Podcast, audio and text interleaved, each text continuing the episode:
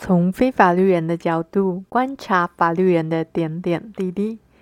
您现在收听的是《我在律师身边的日子》。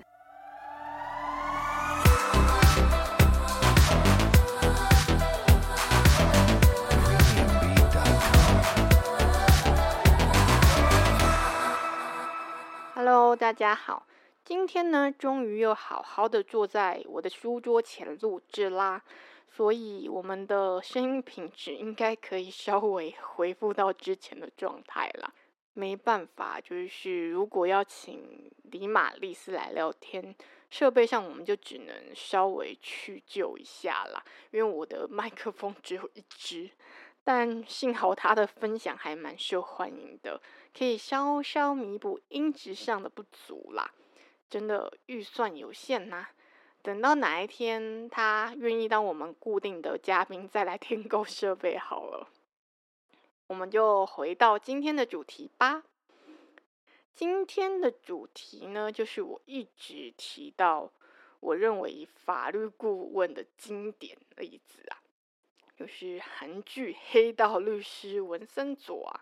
为什么突然想要聊聊这个韩剧呢？就是因为。最近律政剧实在太多的啦，不管是韩剧还是台剧，但都还是昂档戏啦。所以在结局之前呢，我就想说来聊聊《宋仲基》这部严格来说不是律政剧的轻松韩剧啦。那这部韩剧的剧情啊，跟法律本身没有太大的关系，它的情节啊。非常的戏剧化，所以我们今天就不说太多的内容啦。有兴趣的人可以去看看，就笑点还蛮多的。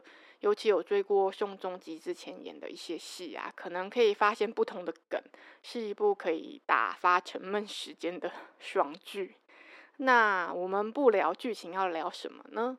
就要来聊聊里面有三种不一样的律师类型。当然，它就是这部戏里面。律师非常的多，但我们只聊三位，就是三位刚好是不同的律师经典代表。那是哪三位呢？首先当然就是宋仲基演的主角本身呐。那另外一位就是女主角，最后一位是女主角她的爸爸。那接下来我们就来一一介绍这三位。首先，女主角洪车英跟女主角的爸爸洪有灿。这两人刚好是两种截然不同的律师典型。女主角呢，她是大型律师事务所的顶尖律师，能言善道，几乎战无不胜。但她能够战无不胜啊，不单单是因为拥有恶魔般的手舌头了，而是她可以，应该说，这间事务所本身就是一个为达目的不择手段的事务所。那剧中她有一个很。经典的台词就是，他认为啊，国会啊、检察院啊、警察、政府机关和企业啊，在韩国这些团体啊，就是一个巨型的黑手党。因为宋仲基的角色是来自意大利嘛，所以他这样比喻。那他认为他是身为顶级律师事务所的顶级律师，但他的处事标准呢，才不是什么善与恶，只是单纯的对他有利还不利啦。也就是说，他所追求的才不是什么所谓的公平正义。当然，关于公平正义的这个误解啊，我们在之前的节目应该有另外的解释了。如果我没有记错的话，应该是在第八集的节目，大家有兴趣也可以去听一下。那我们这里就不多谈了。这部戏的这个角色啊，就是强化了这个概念，就是把律师塑造成人们口中常常说只帮坏人的 律师啦。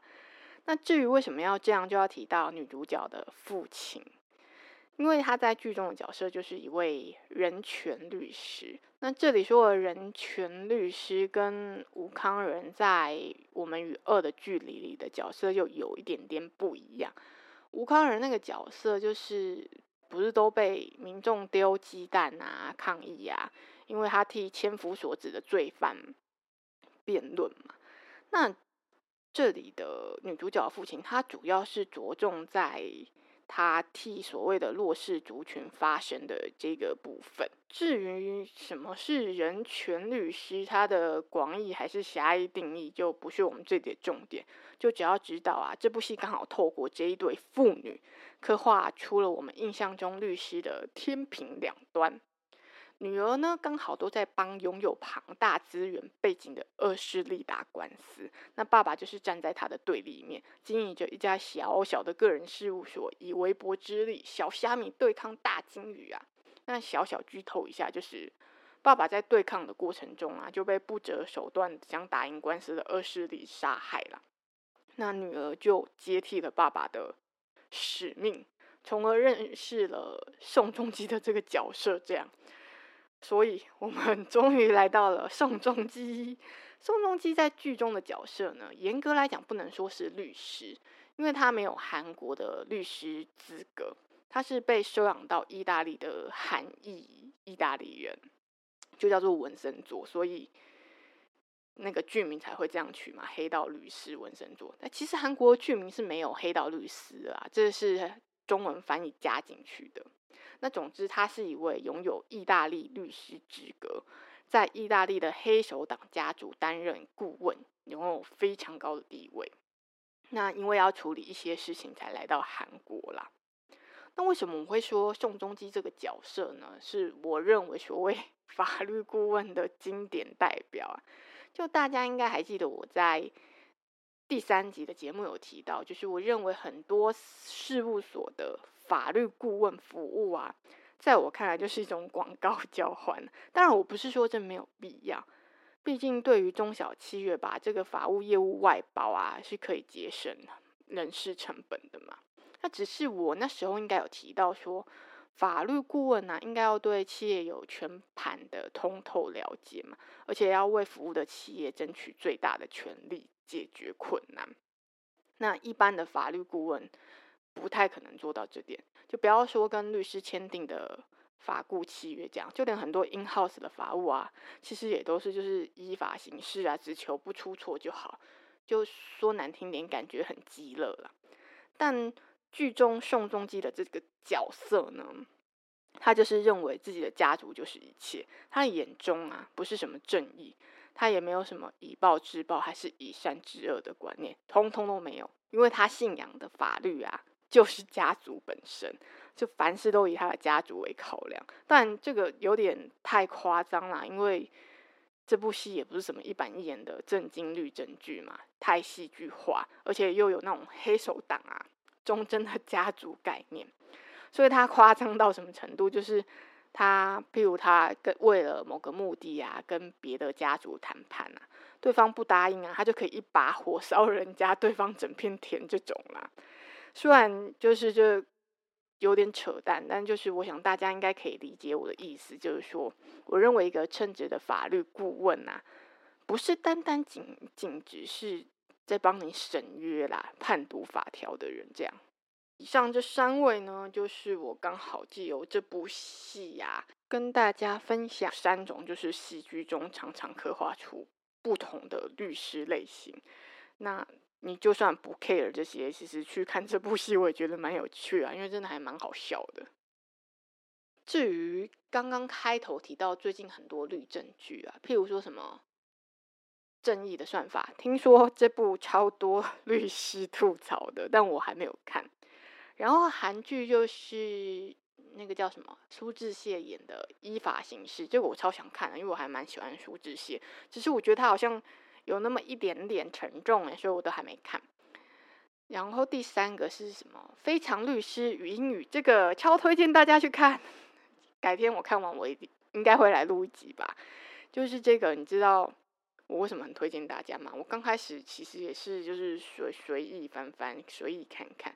但你知道看着看着嘛，我们那位说他从来不看律政剧的李马律师呢，他居然也。在我旁边看起来呢，而且他还小小称赞了一下，所以是不是很值得看呢？